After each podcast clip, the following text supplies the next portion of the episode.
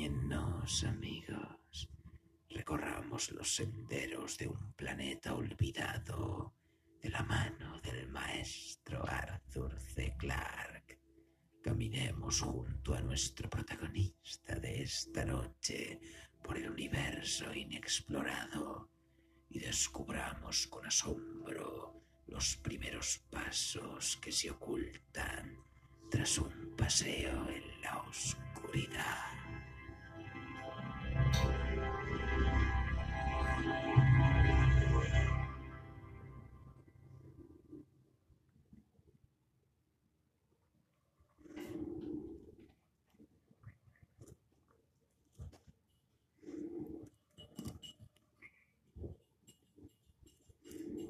Robert Armstrong solo había caminado dos millas, por lo que pudo juzgar, cuando su antorcha se descompuso. Estuvo inmóvil por un instante, incapaz de creer que tal desgracia pudiera haber caído sobre él. Luego, medio enloquecido por el furor, arrojó el inútil instrumento muy lejos. Aterrizó en algún lugar de la oscuridad, alterando el silencio de ese pequeño mundo. Un eco metálico resonó volviendo de las bajas colinas. Luego todo se tranquilizó de nuevo. Esta, pensó Armstrong, era la desgracia definitiva. Nada más podría ocurrirle ya. Hasta podía reírse amargamente de su suerte y resolvió que nunca más se imaginaría que la veleidosa deidad le había favorecido alguna vez. ¿Quién hubiera creído que el único tractor del campamento 4 se descompondría justo cuando él iba a salir para Port Sanderson? Recordó el frenético trabajo de reparación, el alivio cuando arrancó nuevamente y la debacle final cuando se atascó la ortiga del tractor. Era inútil quejarse por la tardanza en su salida. Él no podía prever estos accidentes y aún faltaban cuatro buenas horas para que saliese el canopus. Tenía que alcanzarlo. De cualquier modo, ninguna otra nave llegaría a este mundo hasta dentro de un mes. Le era imposible pensar en cuatro semanas más sobre este planeta alejado de las rutas usuales. Así que solo quedaba una cosa que pudiera hacer. Por suerte, Port Sanderson estaba a poco más de seis millas del campamento. No era una gran distancia, incluso a pie. La ruta era pobre, apenas marcada en la roca con las aplanadoras de cien toneladas del directorio, pero no había riesgo de perderse. De hecho, no se sentía en peligro real, pese a que bien podría ser demasiado tarde para alcanzar la nave. Sería lento avanzar, porque no se atrevía a correr el riesgo de perder el camino en esta región de cañones y túneles enigmáticos que nunca habían sido explorados. Había, por supuesto, una completa oscuridad. Aquí, en el borde de la galaxia, las estrellas eran tan pocas y estaban tan dispersas que su luz era imperceptible. El extraño sol carmesí de este mundo no se levantaría hasta dentro de muchas horas, y pese a que cinco de sus pequeñas lunas brillaban en el cielo, apenas podían contemplarse a simple vista. Ninguna de ellas podía siquiera producir sombra. Pero Armstrong no era hombre de llorar su suerte por mucho tiempo. Lentamente comenzó a caminar a lo largo de la ruta, sintiendo su textura bajo los pies. Era, lo sabía, suavemente recta, excepto donde se curvaba alrededor del paso Carver. Deseó tener un palo o algo para probar el camino que seguía, pero estaba obligado a confiar en su sentido del tacto como única guía. Al principio fue terriblemente lento, hasta que ganó confianza. Nunca había sabido lo difícil que era caminar en línea recta, pese a que las débiles estrellas lo orientaban. Una y otra vez se encontró dando traspiés entre las rocas vírgenes del borde de la irregular carretera. Viajaba en largos zigzags que le llevaban alternativamente a uno y otro borde de la ruta. Entonces, los dedos de sus pies tropezaban nuevamente con la roca desnuda y una vez más retornaba a tientas hacia la superficie fuertemente apisonada. Enseguida se hizo rutinario. Era imposible estimar su velocidad. Solo podía esforzarse y esperar lo mejor. Había...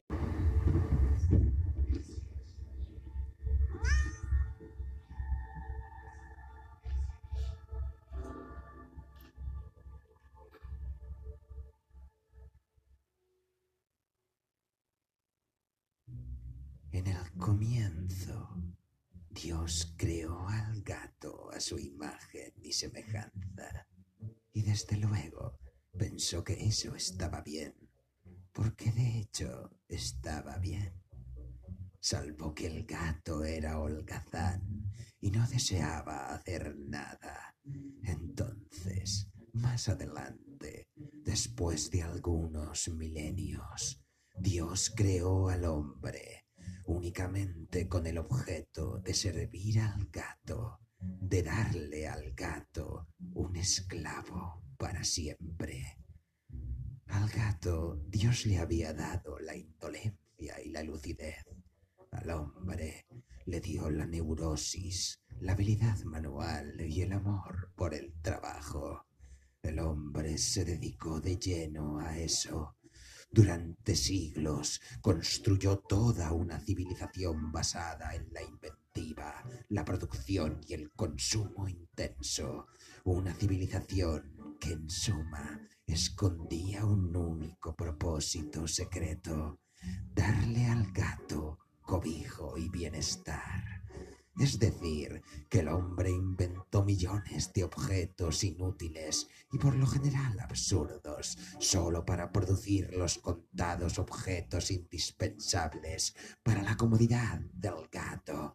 El radiador, el almohadón, el tazón para la leche, el tacho con aserrín, el tapiz, la alfombra, la cesta para dormir y puede que incluso la radio, porque a los gatos les gusta mucho la música.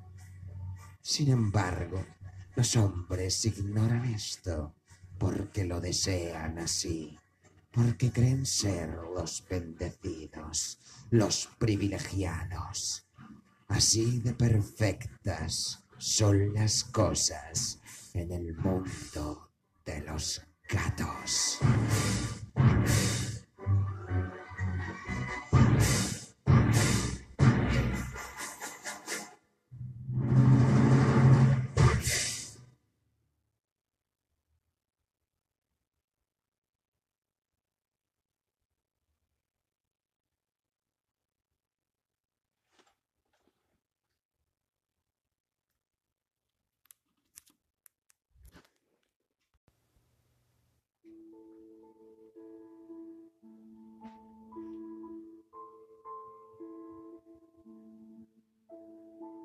De los diversos y múltiples instrumentos del hombre, el más asombroso es, sin duda alguna, el libro.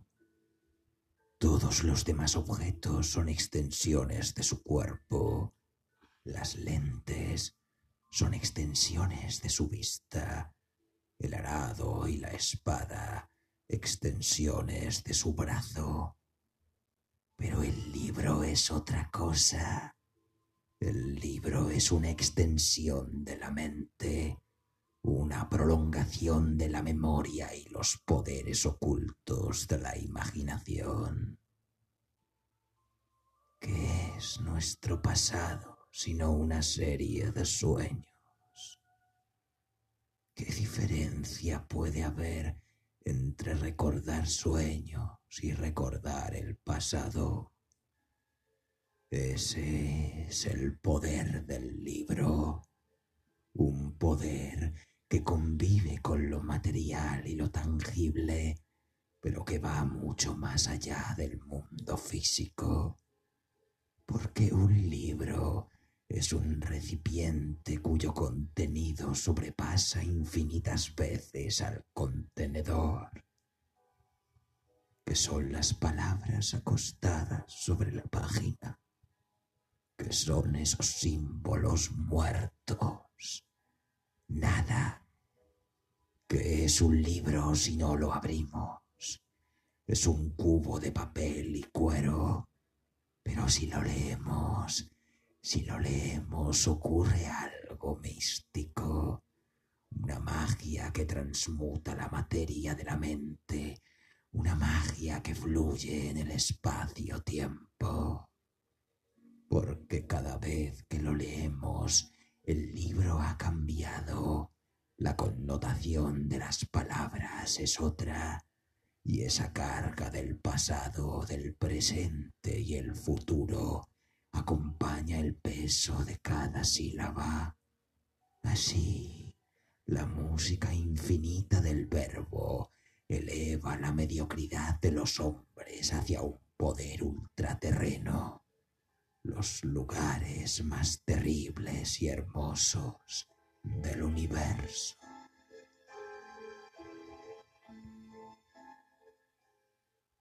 Yo he visto a los hombres desaprovechar ese potencial de todas las formas imaginables. Los he visto mancillarlo y burlarse. Los antiguos veían en el libro un sucedáneo de la palabra oral, porque la palabra escrita es algo duradero, pero su esencia está muerta o dormida y aletargada atrapada entre los márgenes insondables de la página, esperando que alguien con el suficiente valor se atreva a despertarla. He vivido mucho, ¿saben? Hubo un tiempo en el que la palabra tenía un poder inimaginable para aquellos que sabíamos usarla. Aquellos símbolos muertos pronunciados adecuadamente, eran temidos y venerados desde las tierras de Hammurabi hasta los confines desérticos del Rubal Kali.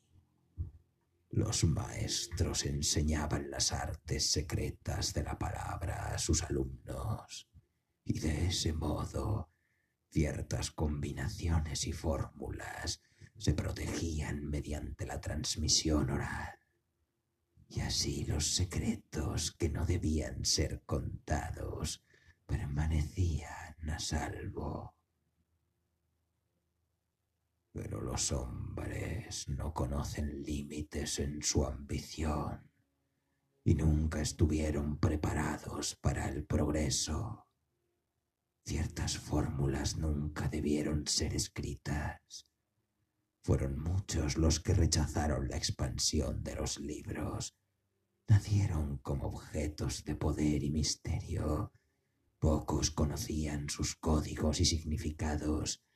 Su potencial se mantenía alejado de las masas.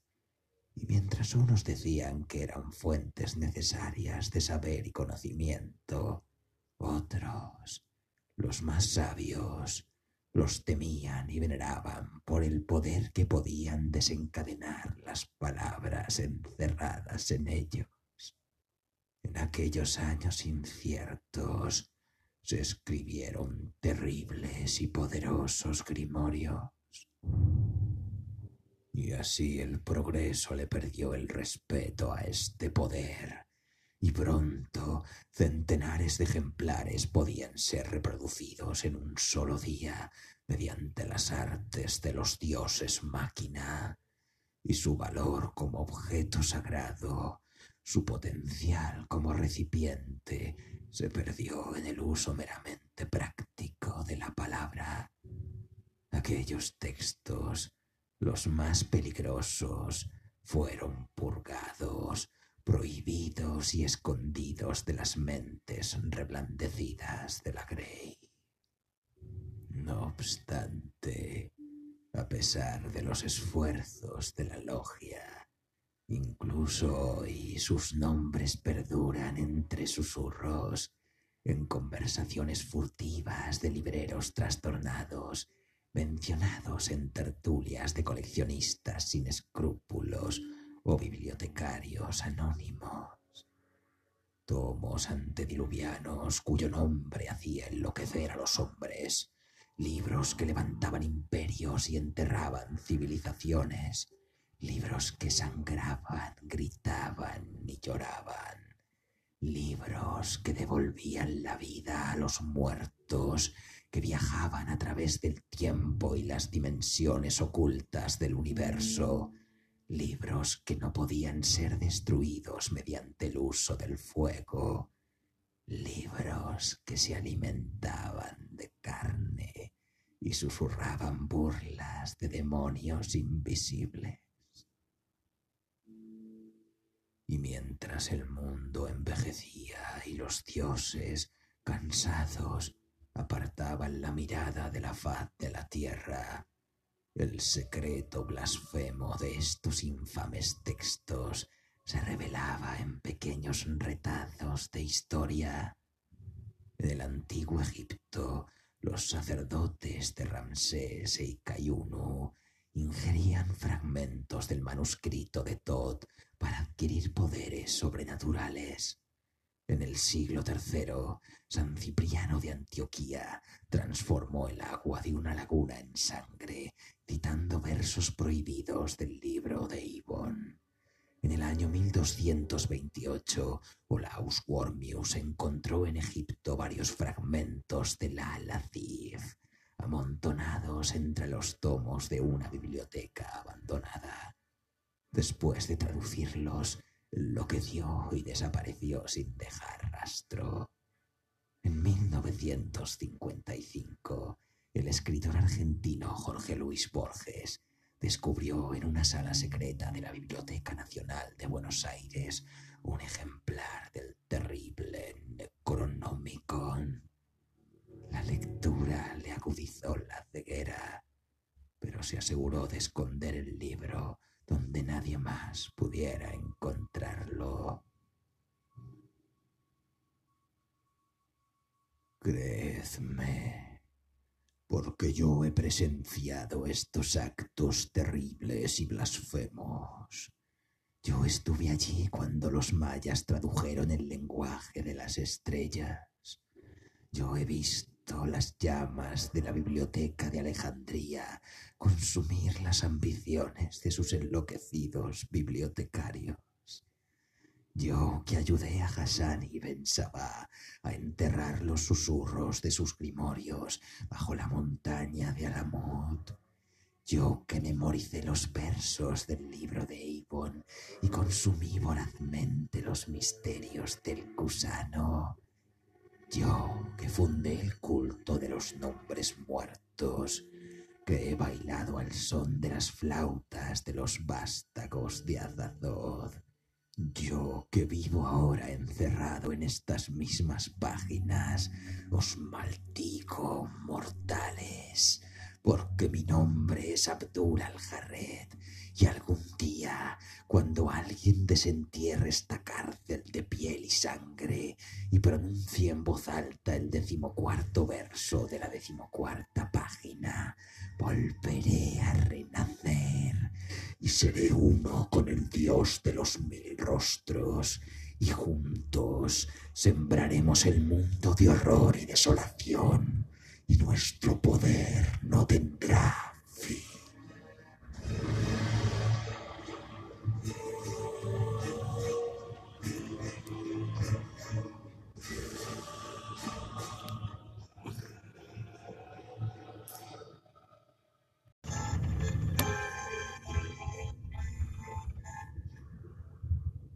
Yo he visto a los hombres desaprovechar ese potencial de todas las formas imaginables.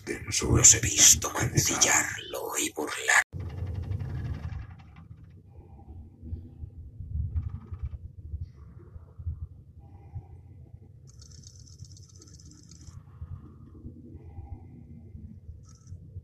El aire es denso en mi tanque de gas y todo tiene una apariencia de irrealidad. Desde aquí el mundo exterior se ve muy distinto a como lo ven los demás. Pero quizá por eso está todo más claro. Mi nombre es Cedric y soy un navegante de la cofradía espacial. Llevo en este tanque desde que nací y fui adiestrado por la cofradía para convertirme en navegante. El gas de especia que llevo inhalando desde niño ha transformado mi cuerpo hasta convertirme en algo distinto de un humano, en algo mejor que un humano. Solo nosotros, los navegantes, podemos ver a través del espacio. Solo nosotros podemos hacer que las gigantescas naves comerciales de la cofradía puedan atravesar los vastos espacios del universo en cuestión de días, a través de los caminos que solo nosotros podemos vislumbrar, en un viaje que duraría siglos. La especia, la sustancia en la que vivimos inmersos, transforma nuestras mentes y nos permite ver los caminos que a los demás les están vetados, al precio que también transforma nuestros cuerpos. Pero eso no nos importa en absoluto. Lo único que nos importa es que la especia siga fluyendo, que su caudal no se detenga nunca y siga inundando el universo conocido que depende de ella. Pero hay un pequeño detalle que debo mencionar. La especia solo se ha encontrado en un planeta del universo, Arrakis, el planeta desértico al que todos llaman Dune. Solo allí se halla la especia melange, de la que depende toda nuestra civilización, y su flujo está ahora en peligro. Por eso me ha sido encomendada esta misión, para asegurar el flujo de especia pese al terremoto político que se avecina, una tragedia de incalculables consecuencias. Pero empecemos por el principio.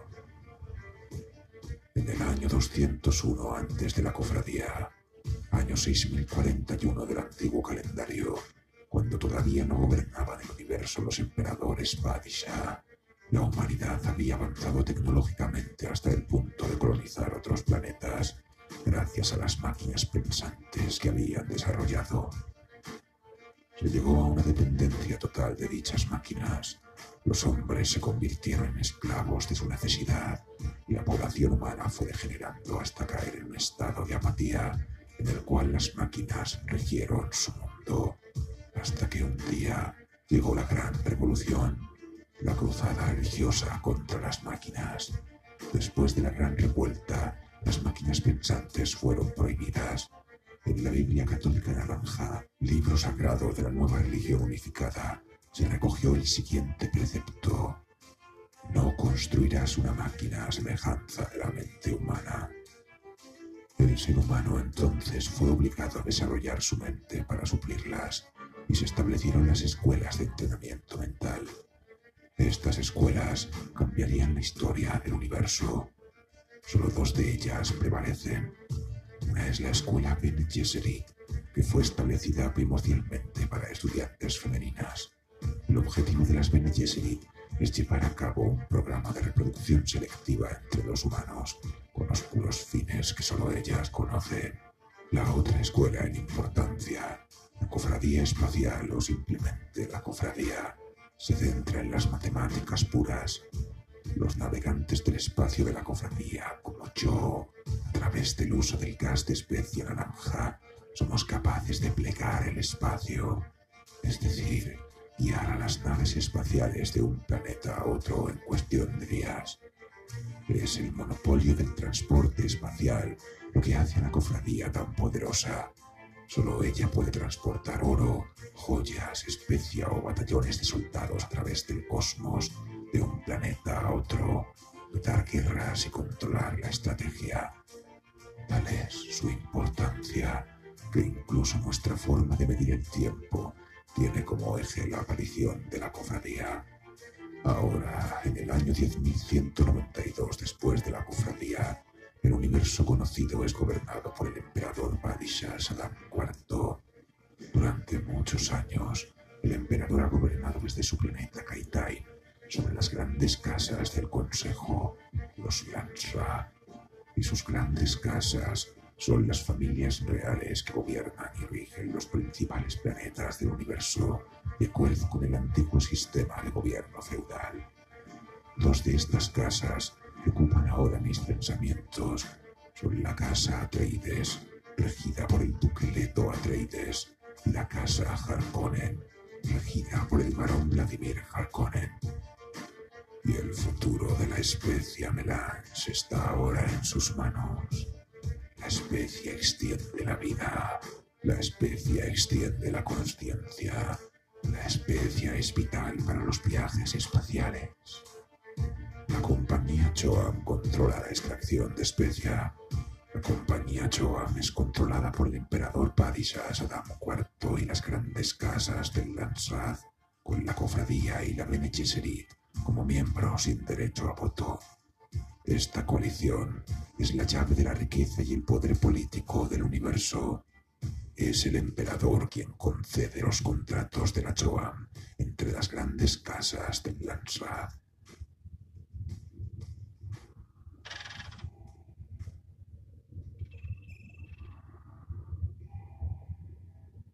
Un informe interno secreto de la cofradía advierte, cuatro planetas han captado nuestra atención en un complot para poner en peligro la producción de especia. El planeta Arrakis, fuente de la especia, el planeta Caladan, hogar de la casa Atreides, el planeta Kid Prime, hogar de los Harkonnen, y el planeta Kaitain, sede de la casa imperial. Envíen a un navegante de tercer nivel a Kaitain para exigir explicaciones al emperador. La especia debe fluir.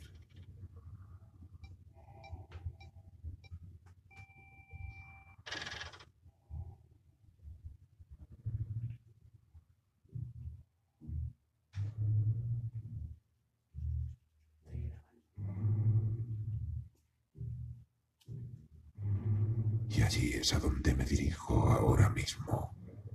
Cualquier otra persona temblaría ante la idea de exigir explicaciones al mismo emperador, y ese temor no es infundado. La Casa Imperial lleva gobernando el universo conocido desde hace miles de años. Consiguieron su trono al encabezar la Guerra Santa contra las máquinas que oprimían a la humanidad, y lo han mantenido todo este tiempo debido a su impatible ejército y al temor que infunden las tropas que lo integran. Los Sardaukar, soldados fanáticos entrenados en el planeta prisión Salusa Secundus, que antaño fue el hogar de la Casa Imperial. En este planeta las condiciones de vida son solo algo mejores que la muerte, y los hombres que sobreviven allí son los más duros y despiadados del universo, siendo reclutados para el ejército imperial. Nadie ha osado jamás enfrentarse al emperador por esa razón, pero nosotros no le tenemos ningún miedo, porque un ejército no es nada sin las naves que lo transportan, y las naves y sus tripulantes pertenecen a la cofradía. El emperador nos odia, pero nos necesita. Nosotros tenemos la llave, pero no queremos el trono. Solo queremos que la especie fluya incesantemente. El emperador hace eso por nosotros. Esa es su labor. Así se mantiene el equilibrio en el universo.